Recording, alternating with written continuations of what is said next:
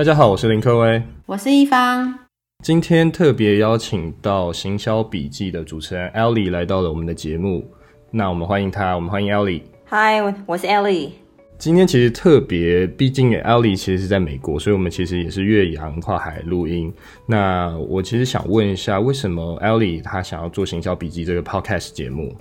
呃，因为其实呃，我在大学念的是会计系，但是我一直对行销很有兴趣。那呃，我做了财务没有几年之后，我就从零开始学习行销。那我一直很希望把自己创业学到的这个行销经验，还有我在美国这几年做行销工作上呢，我接触到的。啊，这个第一手的消息分享给其他，不管是刚进入行销领域的新手，或者是可能正在创业中摸索的朋友，那用简单可以立即执行的方式，实际操作行销策略。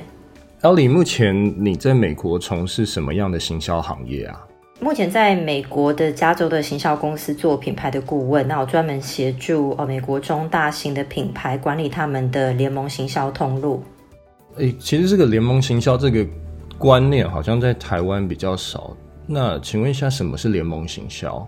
其实联盟行销范围很大。那过去呢，广告主呢，他们可能下广告呢，他会买到点击或者是 impressions。可是很多广告主他可能呃没有办法知道说，到底我买这些广告，我怎么知道它有没有效？那在联盟行销来说，我们看的是实际的成交数。那中间的这个发布商呢，他呃有可能是部落客，他有可能是现金回馈网站，或者是可能呃提供 coupon 的网站。那基本上只要有成交，广告商就会给他一笔分润。所以。其实对于不管是广告主或是发布商来说，都是双赢。那毕竟就是广告主只有在需要呃成交的时候才要付广告费，那或者是说呃我通常直接讲就是说付一笔介绍费。那对于这个实力很呃坚强的发布商来说，譬如说很厉害的网红，他成交的能力越高，那他可以赚取的这个分润就越多。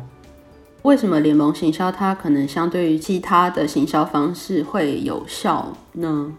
应该是直接说，它有效的方式是因为它看的是成效，而不是说哦，可能以前发布商来说，它可能呃你在雅虎上面买广告，可能雅虎跟你说，哎，你我每天有一千万的人在看这个，会到我的首首页来，那你在首页买了一个广告，但是你不晓得说到底你的广告会不会吸引到对的人，或者是说你这一千万人里面有多少看了你的广告以后，呃，多少是真正会去下单的？那联盟行销看的是最后的这个结果，所以基本上我们在看的是有成交我才付你一笔这个广告费，所以呃有点是颠覆过去的这个呃行销的模式。那对广告主来说，广告主很喜欢，因为他们觉得说，哎，这样子的话，我才觉得我每一笔花的钱都是值得的。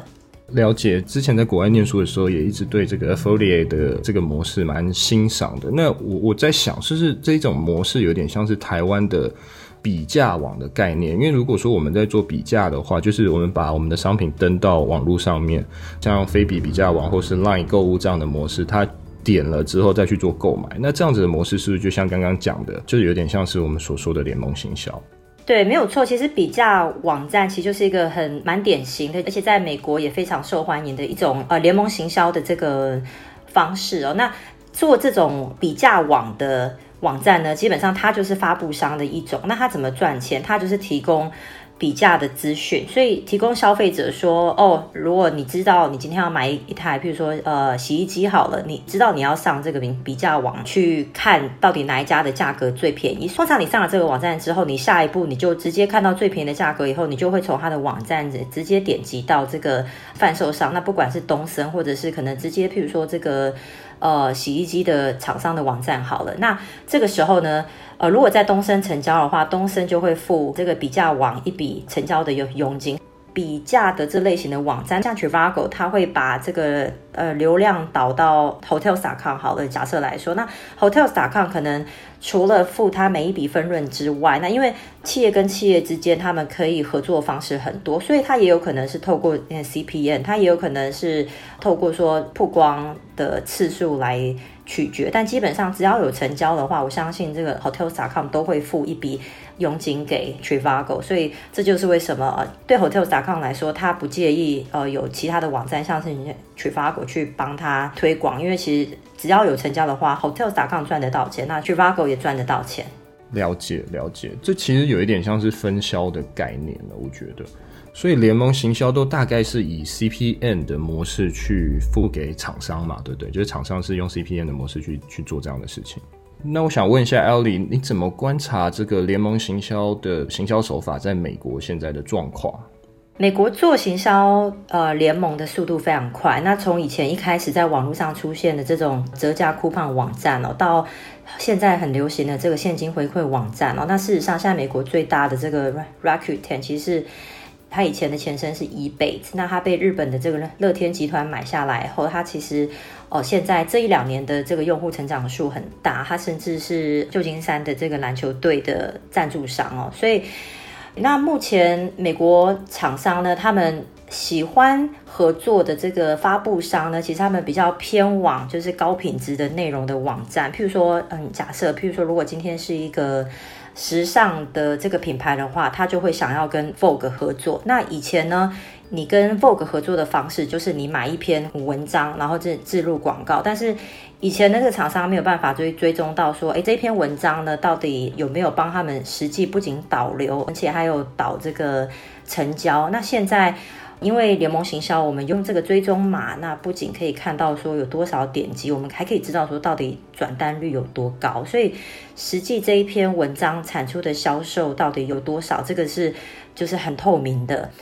那我现在的话也看到越来越多的发布商哦，像是就说比较有趣，这个台湾我觉得还比较慢，但是呃现在越来越多的发布商他们会用，譬如说我们在 Chrome 的那个网页 browser 上面，他们会做 plugin 或者是就是一个 extension。那以前他们可能。收费的方式可能是以每个月收费，或者是可能他们自己有自己的收费方式。那现在这些 plugin 或者这些第三方的服务，他们也开始采取用 CPA 的方式。那也就代表说，哦，其实他们也是采取现在广告商比较青睐的方式，也就是说，你有成交的时候，我才给你广告费。那以你的观察来看，为什么在美国盛行这么多年，然后台湾最近几年才有出现这样的一个联盟行销的行销手法？最主要，其实台湾通常都是跟美国市场走的，但通常都会晚个一到三年。那这也就是为什么呃，Instagram 在美国红了蛮多年之后，其实到台湾是最近这两年才开始等于说爆红嘛。不过其实台湾的相对的速度呢，比其他国家适应的很快。那所以我觉得基本上台湾很快就会跟美国的这个趋势会逐渐走上来。那为什么台湾比较慢？因为我觉得台湾有这个技术。有关，因为现在很多台湾的厂商还在面临说，他们可能连自己的官网都没有，或者是说他们可能贩卖东西还是透过脸书的这个粉丝页，所以你当你的资料呢都是透过这个脸书的时候，或者是透过呃虾皮的时候呢，你是没有办法去追踪的，因为你的用户资料全部都是储存在 Facebook 或是储存在虾皮上，所以对于联盟行销来说是很难做得到的。了解，那我想问一下 Ellie，如果你在解释联盟行销的话，你觉得联盟行销大概是怎么运作的？有没有一些范例可以请呃，可以让听众比较简单了解，说什么样的东西算是联盟行销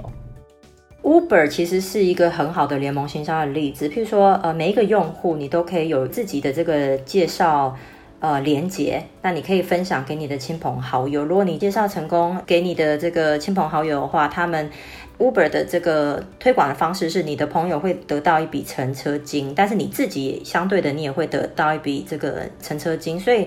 其实对于你来说，你有非常大的这个 incentive，就是你会非常愿意去推广 Uber 的服务，因为你觉得当你推广以后，你自己可以赚一笔钱，我为什么不要嘛？所以我觉得这其实就是一个很好的例子来解释说联盟行销为什么。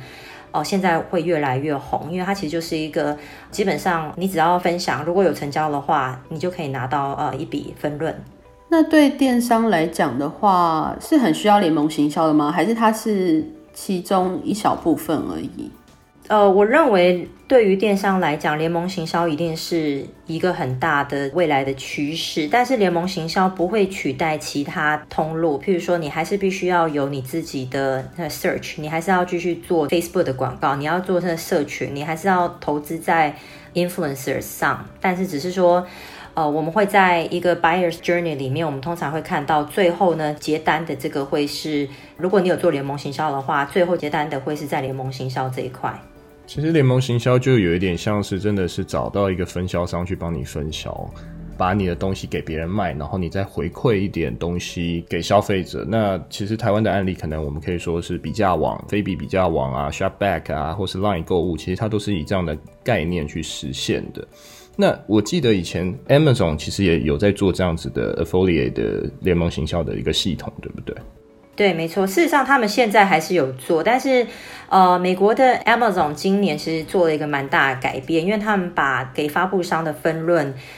调降非常多，所以我们自己在联盟行销这个产业里面，我们有发现说，今年特别是大概过去这三个月，自从呃美国的 Amazon 做了这个改变之后呢，越来越多的发布商他们转而呢会想要直接跟厂商合作，因为其实在美国的 Amazon 的角色就好像你除了你自己的店面以外，你还要把东西卖在他们的店里面，因为在美国。的 Amazon 他们的势力非常大嘛，所以你一定会觉得说你也要在上面开一家店。可是对于发布商来讲，他真正在乎的是说我到底从哪里可以赚最多的佣金。所以当 Amazon 没有再付他这么多钱之后呢，他就会转到别的地方去看说，哎，那我我现在跟谁合作？是不是我直接跟厂商合作的话，我得到的佣金反而会比我从 Amazon 我在卖 Amazon 上面的还要高？这样子。了解。所以等于说，Amazon 它还是最主要。我们有一些电商要做 affiliate 的这个 marketing 的模式，他们会是在上面在做这样的模式，对不对？Amazon 其实对于厂商来讲的话，Amazon 并不是他们做联盟行销的这个渠道，但是因为 Amazon 他们面对的是说，他今天。想要确定的是说，如果我今天有一个消费者可以在我的这个平台上消费的话，他可以赚到的利润比较大嘛，所以他会自己去推他的联盟行销的这个 program，所以他自己会去找发布商跟他合作。那只是说现在因为。他给发布商的这个分润的这个比例变很低之后，有越来越多的发布商就比较不愿意再继续跟他们合作。那一般的厂商如果跟 Amazon 很的合作的方式的话，其实就是很单纯的，只是在 Amazon 上面开一家店面这样子。所以我想问一下 Ellie，如果说一般它是刚起来的品牌。他需要选择什么样的行销方式呢？我觉得最主要看这个品牌是什么样的品牌。那它假设是一般的这个大众消费型商品，那我觉得最简单的方式哦，可能还是找 KOL 或者是网红来增加曝光。那他在同时做联盟行销，来增加这个 KOL 或网红的这个主动分享的意愿。但是呃，可能刚才我们一开始讲的，就是说，在做联盟行销之前，你一定要先确定你自己有一个官网，因为我们重点我们是要把这个导流，还有把客户导到你自己的官网上，而不是导到譬如说像虾皮上，因为导到虾皮上的话，其实第一个虾皮它不会提供你。当你做这个联盟行销的时候，到底你的这一组追踪码可能被使用的多多少次，或是有多少的浏览率？所以我想这是未来一定是趋势，因为我的确有看到台湾的越来越多的品牌，他们在开发自己的官网，还有自己官网线上的购物车。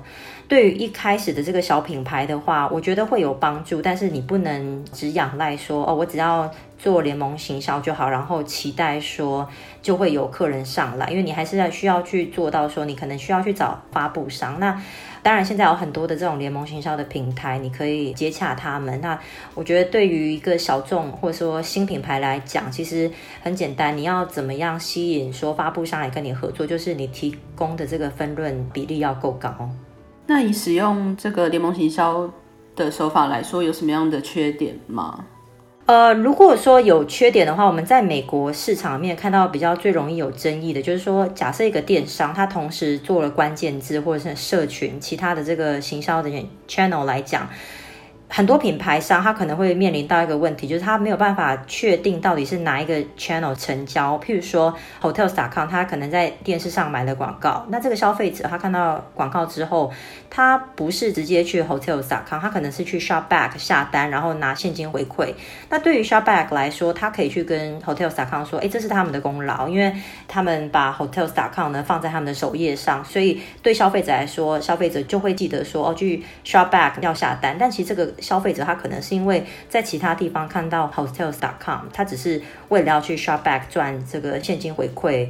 所以有的时候我们会看到厂商会有这样子的争议在，所以对于在美国很大的厂商来讲，其实呃他们会去特别找这种做分析数据的公司来讲，他们会去分段说，到底今天这个消费者呢，他第一次点击的时候，他到底是看到了什么东西？那跟最后结单的时候，就算他最后结单是在 Shopback，那但是其实你还是可以透过一些分析的技术来看，说到底这个消费者是因为看到呃 Shopback，还是说他可能在在一个月前，他看到的另外一个布洛克介绍 Hotels.com，然后最后才产生了今天这一笔订单。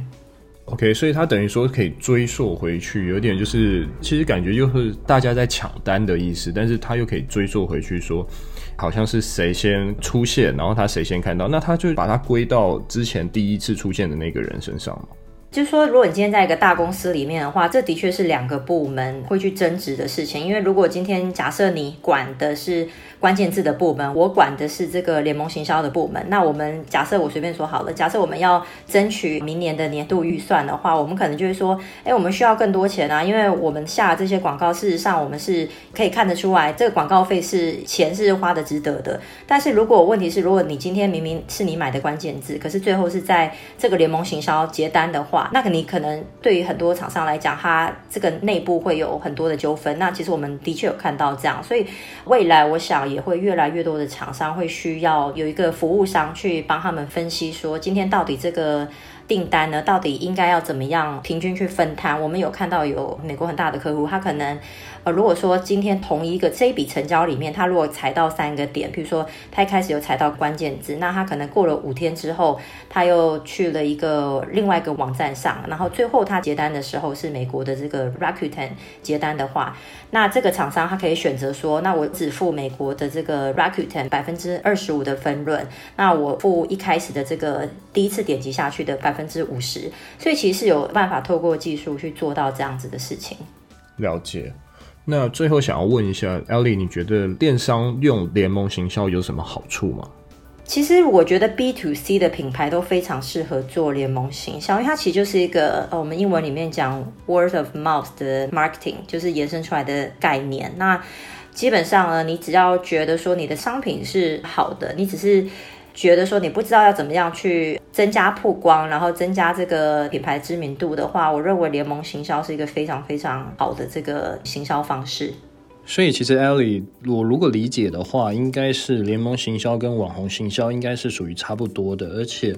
呃，联盟行销透过网红去传递出去，那这样的概念对吗？没错，没错，就是而且特别我们看到很多品牌，它会给一些网红就是专属的推荐码，那消费者用了以后可以打折，或是可能免运啊什么。那其实这一组推荐码在我们追踪的时候，我们就是用这一组推荐码来看，说，哎，有多少的点击，然后还有多少的成交，我们可以看到是哪一天成交的这样子的非常细的数据。